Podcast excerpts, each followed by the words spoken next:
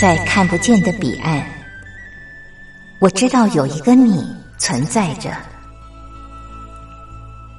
在生命的最深处，我们都有着波涛起伏的心，无法言语的心，关怀彼此的心。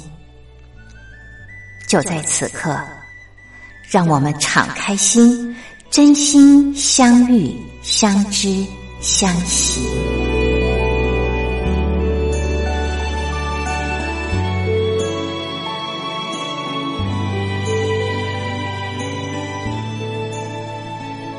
真心相遇，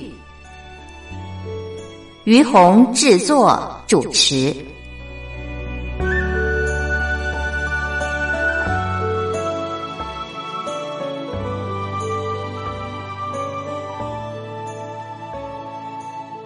这里是光华之声为您进行的节目是真心相遇，我是于红。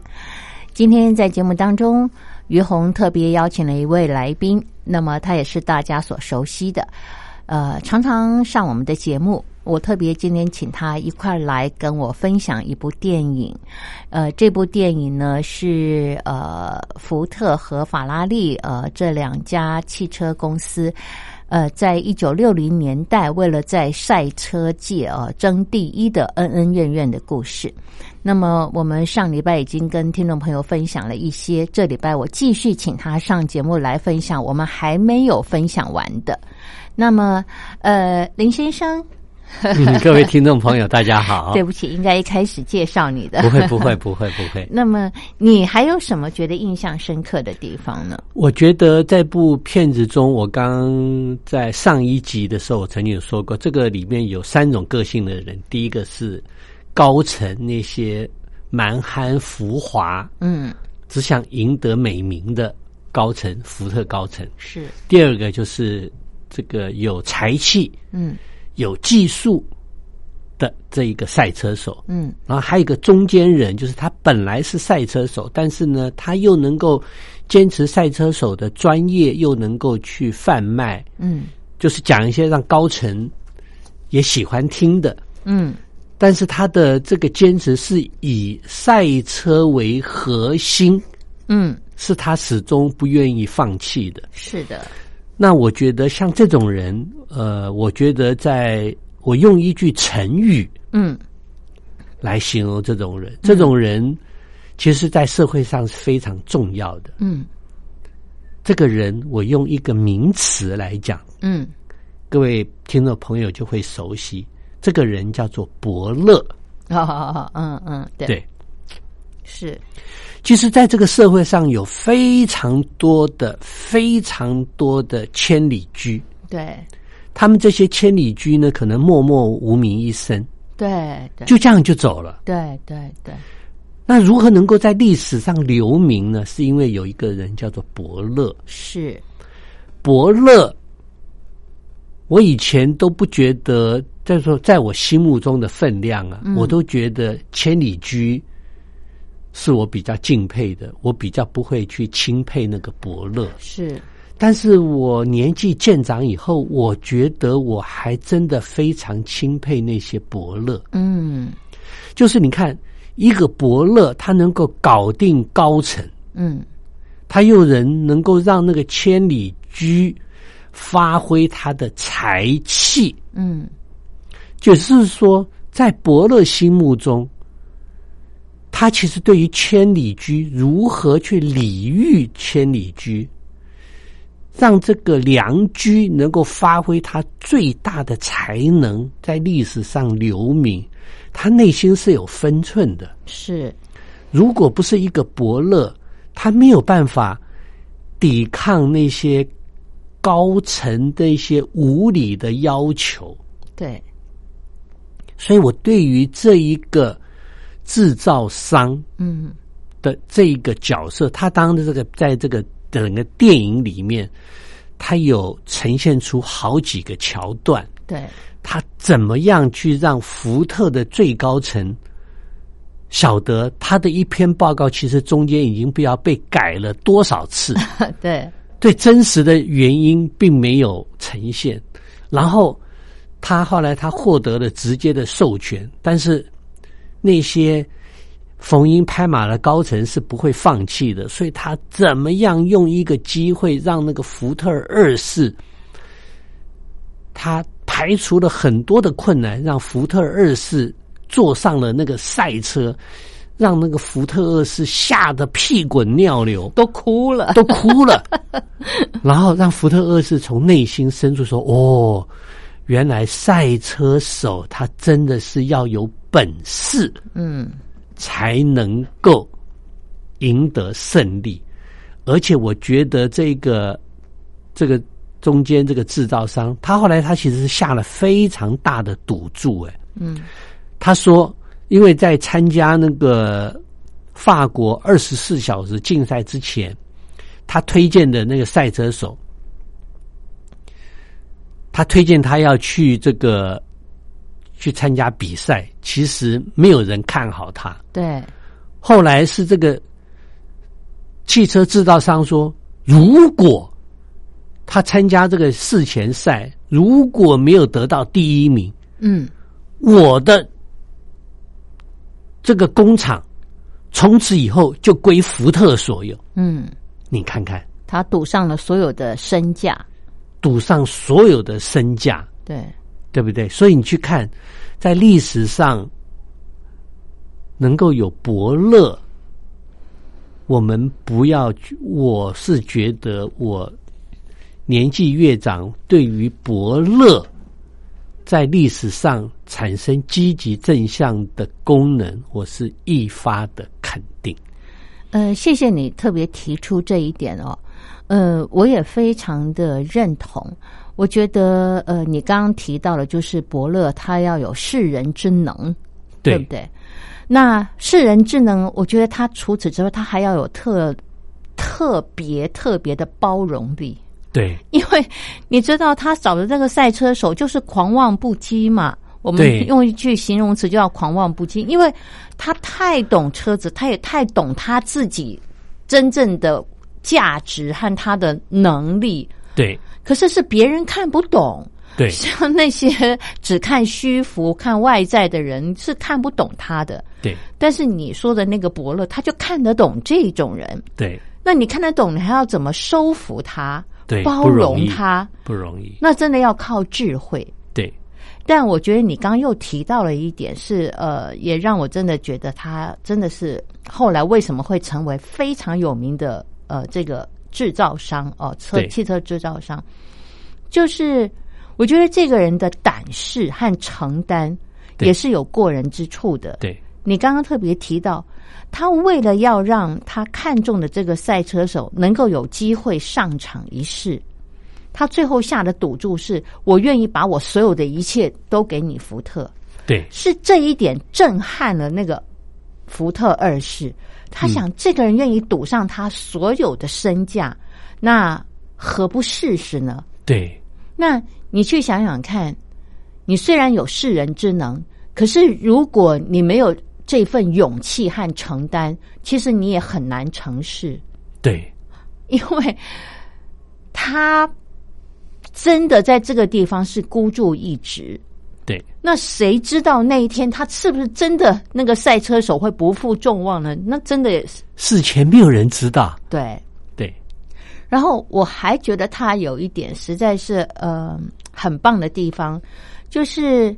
福特二世是一个非常顽固的人，而且他的身边又有那么多的小人，一直想阻挠呃我们说的这个呃制造商啊，他呃要去用赛车手，他他找到赛车手，因为那些高层的人他就是不屑于顾这种出身好像是修车的人。他不屑一顾这样子的人，所以他根本没有这种能力和智慧看到这个赛车手的才华。嗯，那他们又为了想要证明他们才是对的，让福特更喜欢他们，嗯，听从听从他们的建议，所以呢，呃，就是呃千方百计的在设计阻挠。那这个呃制造商他又没有机会好好的。跟这个呃福特二世讲，所以他就终于在有一次有机会可以单独跟福特相处的时候，他把福特骗上了车。对，骗上了赛车啊，骗上了赛车，然后实际让福特去经历整个赛车某一段的过程，还不是全程哦，就经历赛车是怎么回事。那个福特吓得真的是，我们说屁滚尿流哦，呃，都不足以形容，就是。原来赛车是一个这么惊险、刺激，然后又一直可能在生死边缘要去经历的那种过程。他到最后真的是无法自己在惊吓之后还痛哭流涕，到他都不能讲话。然后那个制造商问他说：“你现在是什么感觉？”他说：“我不知道。”他一直问他是什么感觉，他说：“我不知道。”其实他嘴巴说我不知道，事实上他真的非常清楚知道，原来一个赛车手他要经历的是什么。对，他是拿生命在搏啊！对，那个赛车是过程中只要有零点零零一秒的闪神，就没了，就人车俱亡。对，多可怕！对，所以我常常在想，就是说，其实我们有很多事情哦，嗯。我要跟听众朋友分享，就是呃，尤其是在职场上，有的时候你跟你的主管怎么讲，他都无法体会的时候，也许可以用这一招，可能叫险招吧，让他亲身去经历你现在所经历的。对对，呃，否则我觉得对于很顽强的人，你要他去改变他的想法，或者是去了解别人的感觉，是很难的。对，是不容易的。对，嗯，谈到这，我又想到了，就是嗯，以前有一个很有名名的一个化妆品，呃，诶，雅芳，雅芳的化妆品的总裁，对，是一个女的，对，对对对，她曾经很感慨的说过一句话，她说：“对我来说，现在嗯，最困难的事就是我如何能够听进别人给我的建议。”对，因为他。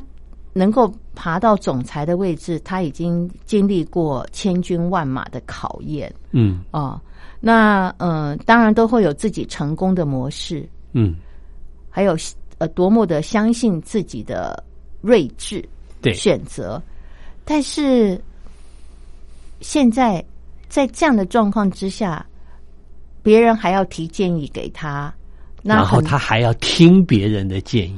对，可能就会像那个福特二世一样 很难，很难，很难，真的也很难。对，哦，这个情形其实我们中国在几千年就讲了这句话。嗯，天听自我明听，天视自我明视。嗯，在易经里面，他也常常讲啊，比方说一个卦有六个爻，到最上面的这一个爻，嗯，其实都是很危险的。是是，就像福特二世一样嘛，他已经是整个福特王国的最高层。嗯，他可以到工厂，嘴巴一说停车，所有的工厂就要停。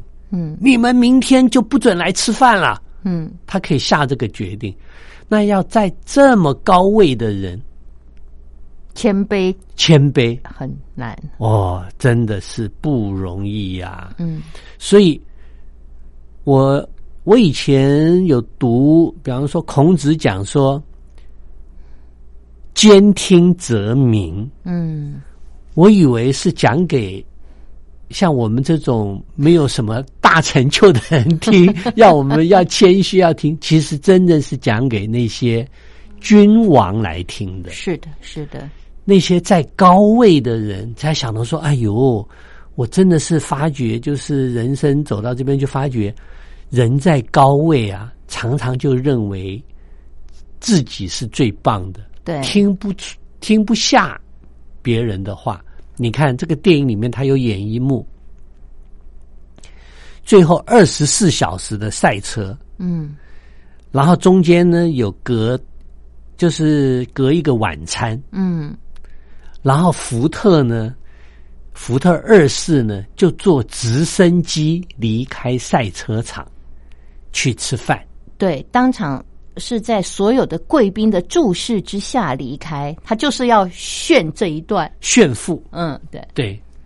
然后呢，等当他吃完饭以后，重新回到赛车场，他讲福特二世说的第一句话说：“哎呀，你们错过了这个一顿美妙的什么呃。”晚餐，晚餐，午餐，嗯嗯，你们这个错过了一个美妙食物的午餐，嗯，但是旁边的也是看不出来是谁，马上有人说你也错过了很多经常的赛事，对，就是说他这一个方面，一方面演出福特，他他对于那个赛车，他根本不在意赛车到底是什么意思。他只想透过赛车来赢得福特公司，甚至福特公司有没有赢得虚名不重要，要赢得福特二世他自己本身的虚荣。嗯，所以他就用这些很简单的对话来达到一个高度的讽刺。是的，你刚刚讲的这一段，呃，我还蛮有感触，就是。我觉得那个法拉利原来的老板，因为后来法拉利还是被购并购了嘛。对对，然后你会看到那个被并购的那个法拉利的老板，那个意大利老板，他是真的爱车懂车的人。对，可是福特二世呢，他只是一个财大气粗。对，他他并不是真正爱车的人。嗯，对他只是爱他的钱。对福特汽车呃给他的钱和荣耀，对对，这这里面真的是呃还还蛮让人感慨的，看到了这样的一种对比。对对对，哎，我们聊了好一会儿，我们先欣赏一首歌曲，歌曲之后再继续的聊。好。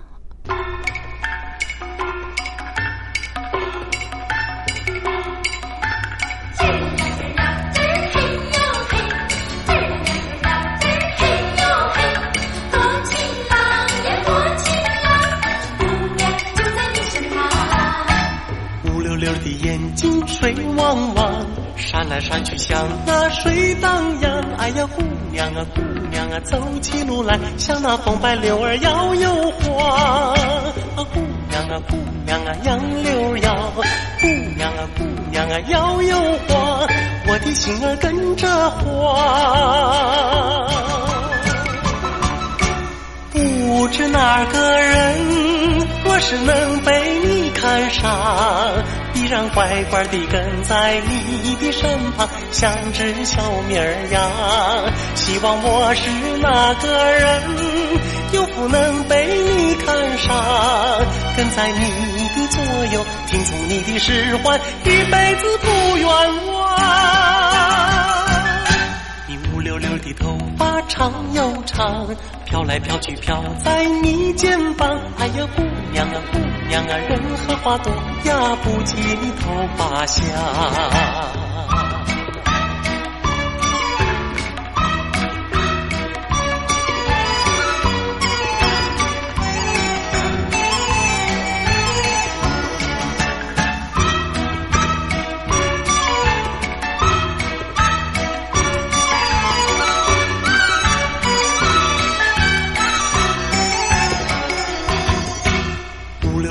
眼睛水汪汪，闪来闪去像那水荡漾。哎呀，姑娘啊，姑娘啊，走起路来像那风摆柳儿摇又晃。啊，姑娘啊，姑娘啊，杨柳摇。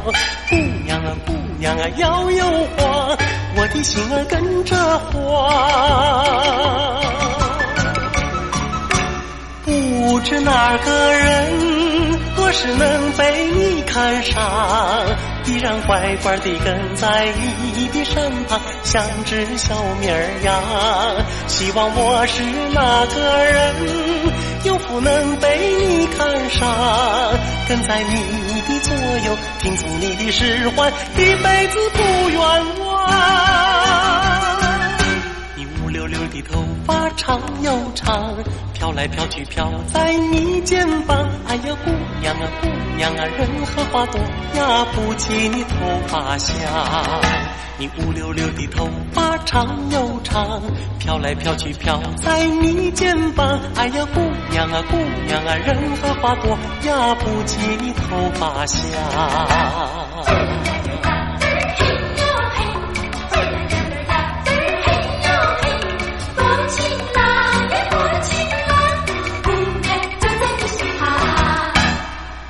这里是光华之声为您进行的节目是真心相遇，我是于红。今天在节目当中，于红特别邀请了我的先生上节目，一块儿来分享一部电影《赛道人生》，谈的是福特汽车公司和法拉利汽车公司这两家公司曾经为了争夺赛车界的第一所发生的恩恩怨怨。那我们现在在分享的就是在剧情当中一些我们个人的看法和感想。那刚刚呃，我先生呃林先生他提到的，就是嗯，有没有提到这个福特二世他炫富的这种呃方式哦，就是在比赛的呃当儿呢，在众目睽睽之下搭乘直升机去用餐啊？对。那这种行为呃，确实是炫富。那我就在想，其实福特呢，他不是一个真正相信他是富有的人。因为一个真正相信自己是富有的人，他不需要炫富，他完全不需要炫富。举例来说，呃，有一次我看到呃一本杂志对比尔盖茨的报道，嗯，就是比尔盖茨他每年都会邀请世界各地哦，在每一个国家。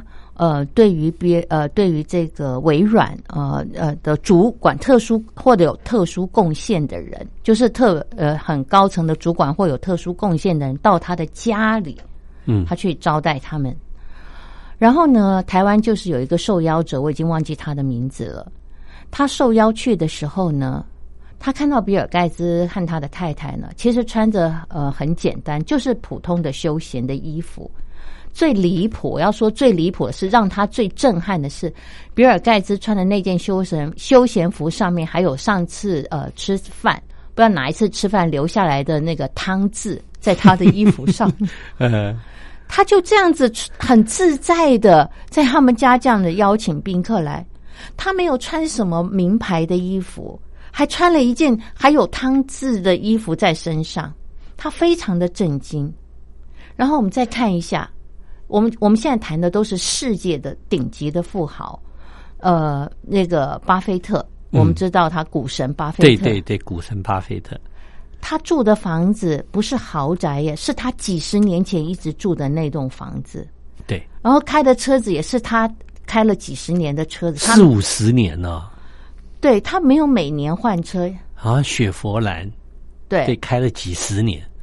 他也没有因为就这样要换一台法拉利啊或什么，他这么有钱，他要换几百台都有，他就懒得换。对，然后他经常吃的食物叫做麦当劳的食物。对，他说他最喜欢的是喝可口可乐。对，你看哈，再讲一个人叫贾伯斯，嗯，这些都是世界的排名前几名的富豪。他每一次出席发表会，他就是穿着牛仔裤和一件 T 恤。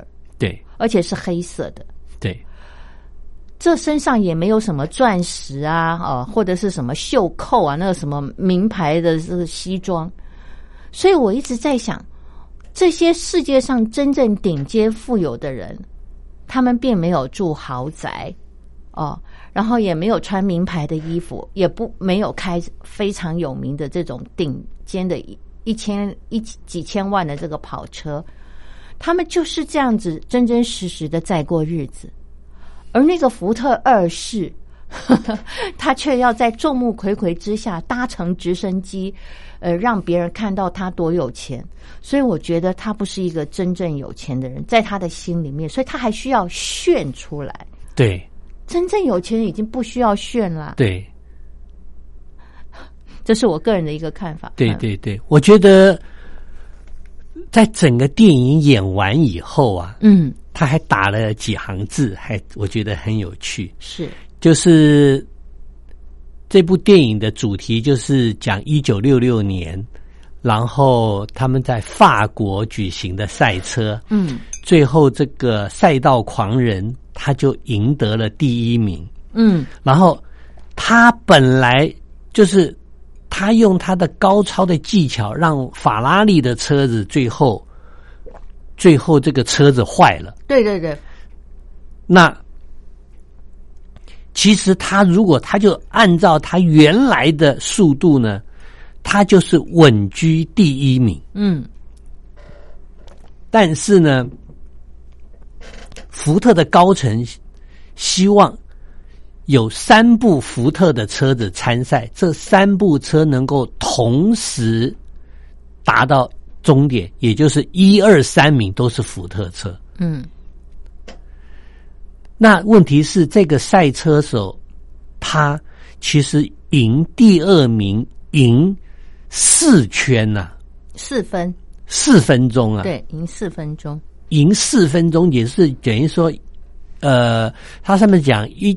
跑车赛一圈大概就是三分钟左右，对，他赢了一圈，然后后来这个赛车手他又开始加速，刷刷刷，又创新了他自己绕赛车道一圈多少，创了新的记录以后，他就开始慢慢开，等后面两台车子上来，是虽然。在形式上他是第一名，但是呢，不是他是第一个进的。对。但是结果因为有本来有一部第二名车子本来比较后面，说什么距离比较远啊，反正后来第一名不是他。嗯。那一个我前面形容为伯乐的那个人，他觉得他非常对不起他，但是这个赛车手却说。你答应给我一个参赛的机会，但是你并没有说要给我，你要给我第一名。对，所以他觉得他拿第二名、第三名也就无所谓。嗯，你知道，也就是讲说，我其实我觉得在整个片子里面，我看到这个男主角，其实这个导演虽然前面就是说形容这个赛车手这个讲话很难听啊。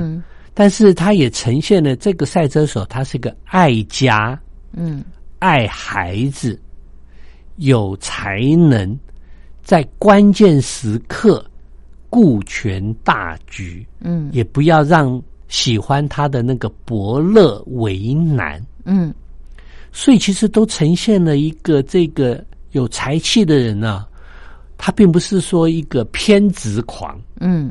他其实是一个有理想、有目标，只是他在语言表达上有的时候是叫做不假辞色。嗯，并不是说这个人他真的是偏执到无以复加。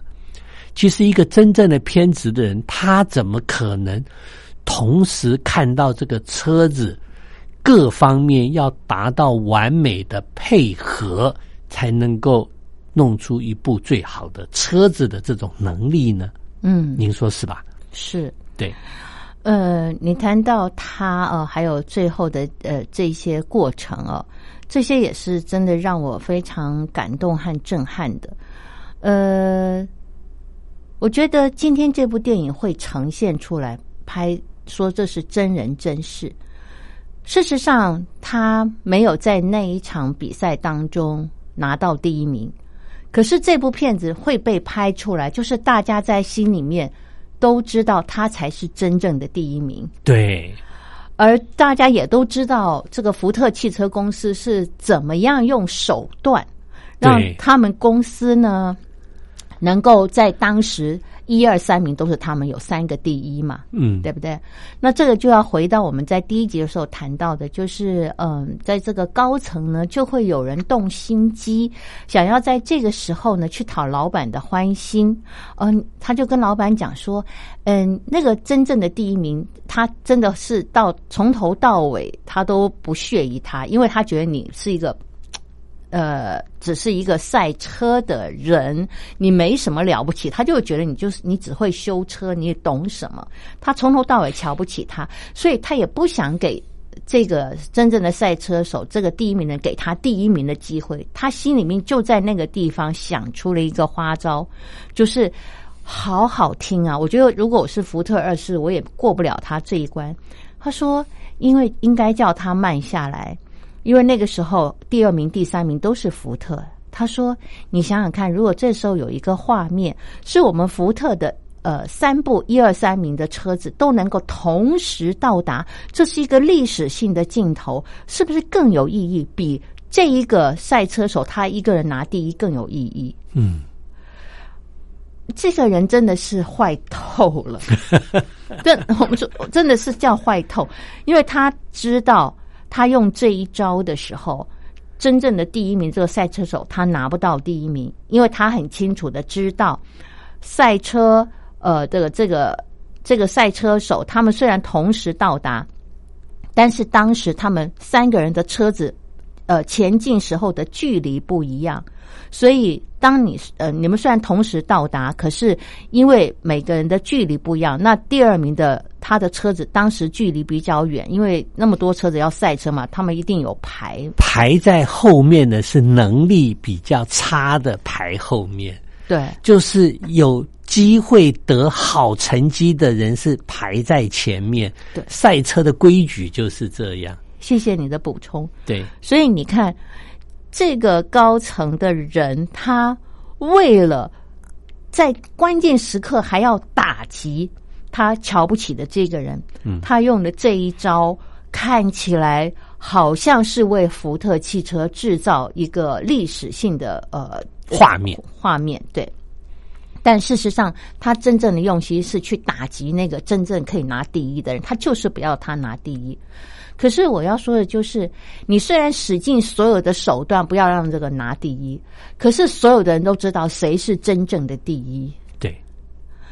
所以在这个地方，我觉得就是有些时候，人呢在一念之间，呃，你会使一些念头是可能你觉得可以呃让别人不要站在你的前面，哦，然后呢，呃，吃了闷亏。可是事实上，大家心里都知道，对谁是什么样的人，谁是真正的第一。对。那讲到这一点呢，我又想到了在奥运比赛，我们常常会看到一些很感人的画面。我记得这个这个是我我现在只能记得是这个自行车赛车，嗯，呃，自行车的比赛，呃，我记得有一年。就是呃，有一个第一名的人，他快要到终点站的时候，他的车子爆胎，然后第二名的人追上了。其实他真的可以不要管那个第一名的，就直接往前冲嘛，他就可以拿第一了。可是他停下来了，他陪着那个爆胎的第一名，真正的那个原来跑在前面的第一名，他陪着他走，对，扛了他的脚踏车陪他走，对。这样子的一个画面和故事，其实才会在奥运结束以后还流传不已的是这样的故事。对，不是那个奥运的第一名。其实你你说这哪一届的奥运第一名，其实大家已经记不住了，因为有太多的第一名了。对，但是这样的故事，这样子的作为，才是真正比赛的精神，核心精神。对，第一当然是我们能够呃要。努力的目标，可是你要很诚实的、很荣耀的去得到那个第一，对，才是让别人打心眼里佩服，而不是使些手段，对对，去让自己得第一，或者是吃一些禁药，对对对，我觉得这些真的都是嗯，在这个过程当中你在谈的时候，让我非常有感触的地方。对，好。我们又聊了好一会儿，我们休息一下，欣赏歌曲。歌曲之后再继续的聊。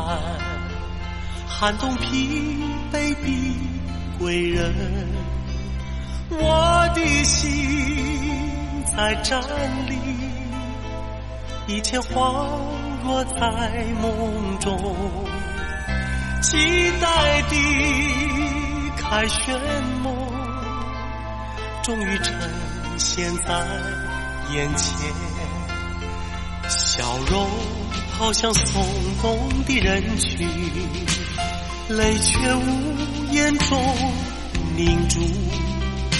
要记得离家时，爹娘隐隐送别，在此刻人海中，可有我期盼的眼睛？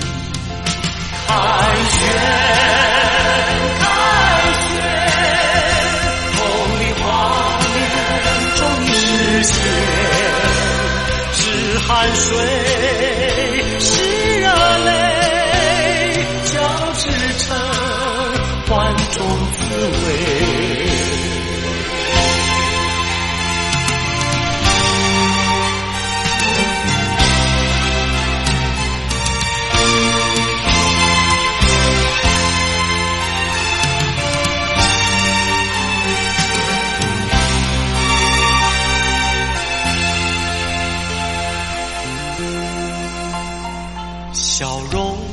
像松动的人群，泪却无言中凝住。犹记得离家时，爹娘隐隐送别。在此刻人海中，可有我期盼的眼睛？凯旋，凯旋，梦的画面终于实现，是汗水，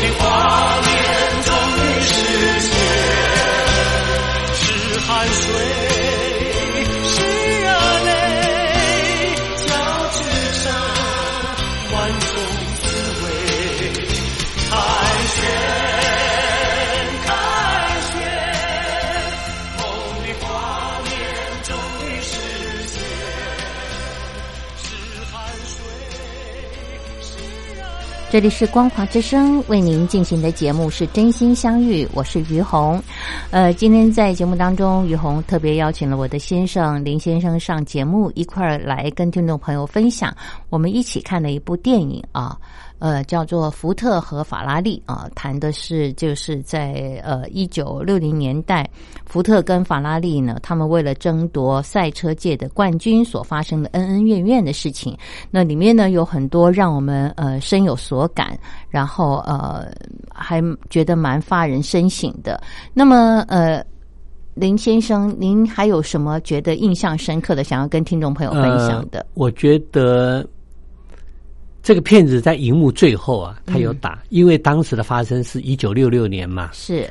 然后他就讲说，一九六八年福特在这个相关的赛事曾经赢得好成绩、好成绩，嗯，但是自此之后，福特再也没有赢得任何赛事的成绩。嗯。其实这件事情它说明了什么？嗯，福特二世只是一时的激情，是想要嗯在赛车上面，然后赢得一个名声，然后让这个法拉利的老板骂他无能的这件事情呢，得到一个心情的舒缓。嗯，他其实并不想真正让福特车子好像改型啊，什么什么之类的。呃，当然，福特车子要不要？呃，其中有一部分也是要走时髦啊，让年轻人喜欢呢，走在时代尖端，其实是福特车的高层的决定嘛。嗯，那今天福特车在美国还是非常的大。嗯，然后当然我们也不会把福特车跟这个时髦连在一起。嗯嗯，我们印象中的福特就是坚固耐用。钢板厚，嗯嗯，然后我们在美国的时候就看到，所有的车子都很大，不是所有的车子其实为了要省油，都会做的比较精巧，嗯，像日本的车啊，德国的车啊，但是我们看到的福特车呢，就是又宽又大，对，对不对？美国人的体积很大，啊，不又宽又大，怎么塞得进去呢？对对对，然后就是这样子啊，所以。我们也没有讲什么这个好坏了，每一个人他有市场的区隔跟他的定位。我觉得还有一幕，我觉得很有趣的。当这个赛车手获得了第一名，他虽然没有拿到第一名，他下了车，法拉利的老板。用一个很友善的眼神去看这个赛车手，对，赛车手也用很友善的眼神去看那个法拉利老板，而且还对那个法拉利的老板笑了一笑。哦，我忘记了，法拉利老板好像是有跟他竖大拇指，我我对对对，我忘记他有没有竖大拇指，但是就是很明显的可以感受到彼此他们两个相互欣赏，对，相互欣赏，嗯，对我就觉得。有一种英雄惜英雄，哎，对，就是你看得出来，他这个导演他企图去塑造法拉利老板是一个真正爱车的人，是，所以当他的车子最后面没他的车子最后所有法拉利的参赛的车子全部都是中间爆胎啊或者撞坏啊什么，法拉利老板对于这个。这个赛车手他是尊敬的，是。当然，后面他们有没有在有一些精彩的故事，我们不知道了，因为电影没有演。但是，他就起码呈现了英雄惜英雄。对，我觉得虽然只有一两秒钟的这一个的镜头，嗯，我觉得镜头之外的含义，嗯，非常好，我也非常喜欢。对。对这一幕我也是觉得特别的感动哈，嗯，然后 你刚刚提到就是，呃，福特后来就是大概只维持了三年赛车的冠军之后就没有再他他是讲说有得名，至于有没有得到第一名，其实没有说他有得名次，他只有说有得名次，是是是，再来之后再也没有赢得任何赛车的名次。因为你刚才讲的时候，我个人的看法是认为了，就是福特他当年会能够得到呃一二三名，就是他们三部车一起进场，那是因为有最好的赛车手、最好的车子，就是天时地利嘛。对哦，人不和，可可是因为人行不是人和。对，是这样的机缘，有一个最好的赛车手，还有这个赛车手，他帮助福特打造了最好的车子，超越于法拉利。当时好像是他们的引擎还是马达，实在太棒了。对，所以呢，才帮福特创造了第一。那后来这个赛车手他在试车的时候身故了嘛，对不对？发生事故走了，所以这个最好的帮他们拿到第一的人不见了以后。你们过往那些高层只会逢迎拍马的，你还能够创造出什么奇迹？对，你没有了这样子的人，所以人有的时候常常是呃很怎么讲很茫然、盲目的。你忘了你，或者是你不愿意承认面对你今天所有的这一切，是因为你找对了人，对，他帮你一个大忙，创造出来这样子的成效，不是你们多棒。对对对，当这个人消失的这样的环境，这样子的条件消失了，你也创造不出来了。对对对，所以我觉得这部片子在这个地方也让我很感很有感触的，就是一个成功的人，你要在成功的时候还要去想到是谁帮助我成功，我要感谢哪些人。对其实这才是一个嗯，在成功的时候，我们切莫忘记，而且要呃时时记住的一件事情。对你是怎么成功的？是靠你吗？还是有一个团队？还是有哪些不可或缺的人？永远不要忘记这些曾经帮助你成功的人。对，因为我觉得这个片子他最后啊，嗯。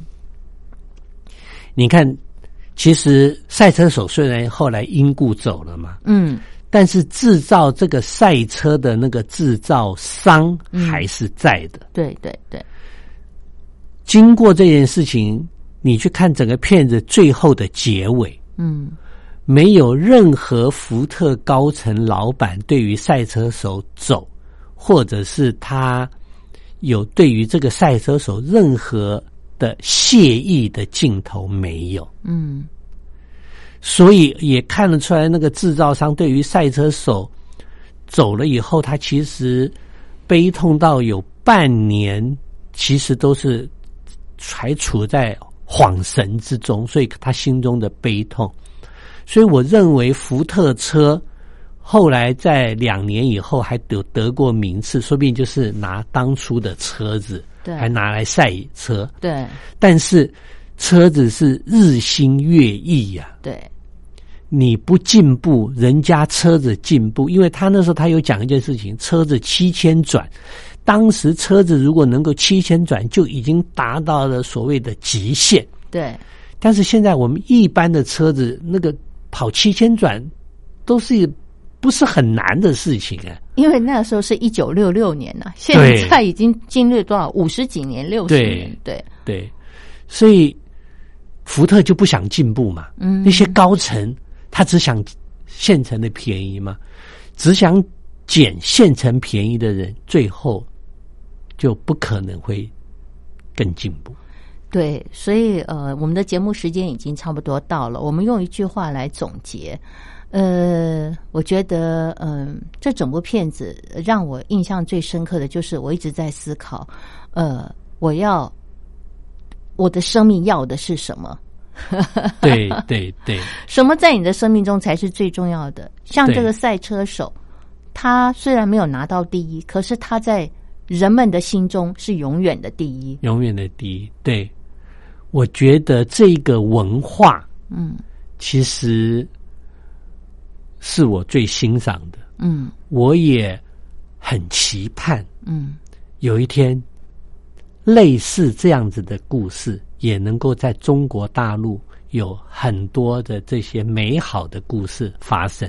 嗯，一定会的，我们期待。是，好，谢谢到节目中来。谢谢，那么，因为节目时间的关系呢，我们就聊到这了。感谢朋友们的收听，我们下礼拜同一时间空中再会，拜拜。拜拜。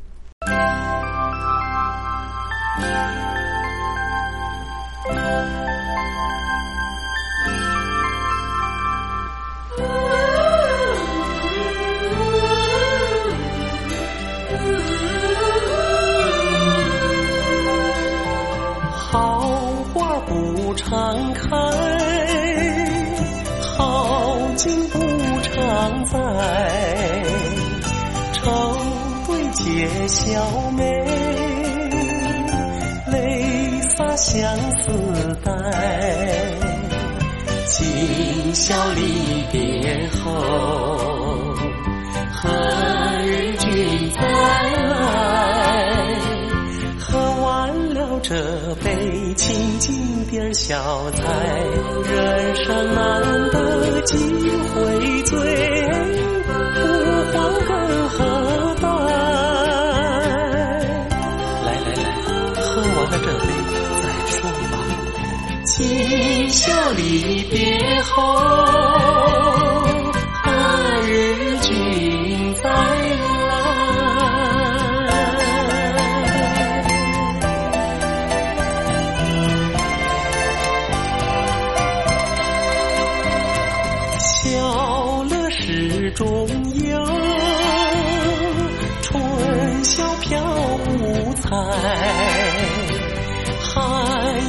寒鸦引舒气，明月照高台。今宵离别后，何日君再来？喝完了这杯清静点小菜，人生难得几回醉，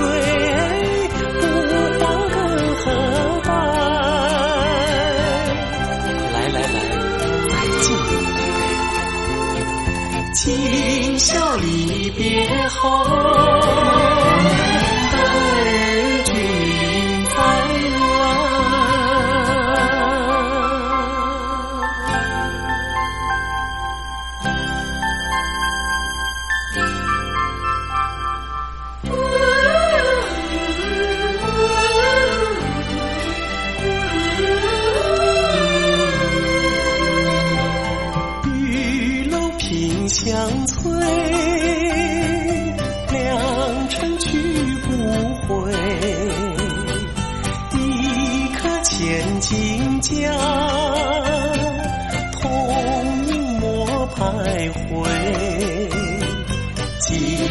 到离别后，何日君再来？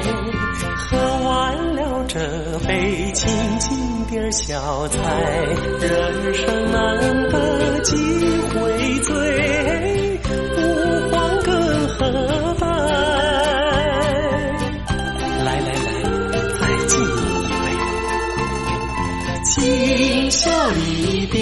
别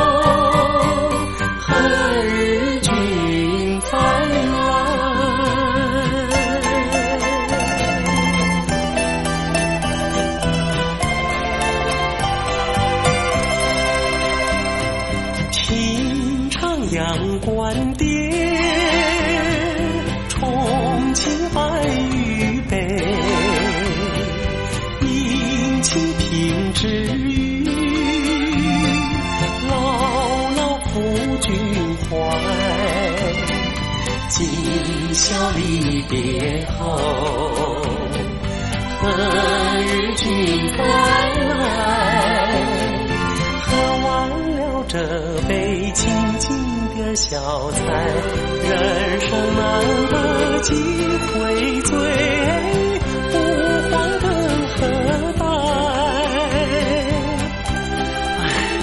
再喝一杯干了吧今宵离别后。